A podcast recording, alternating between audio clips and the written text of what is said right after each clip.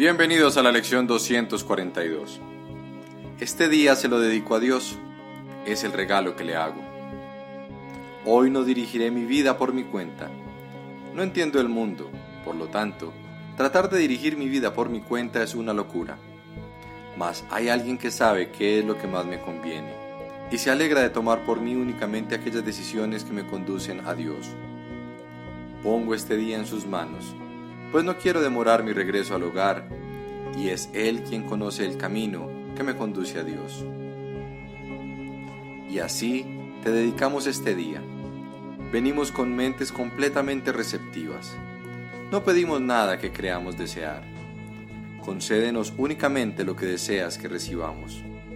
Tú conoces nuestros deseos y necesidades, y nos concederás todo lo que sea necesario para ayudarnos a encontrar el camino que nos lleva hasta ti. Nos vemos en la próxima lección.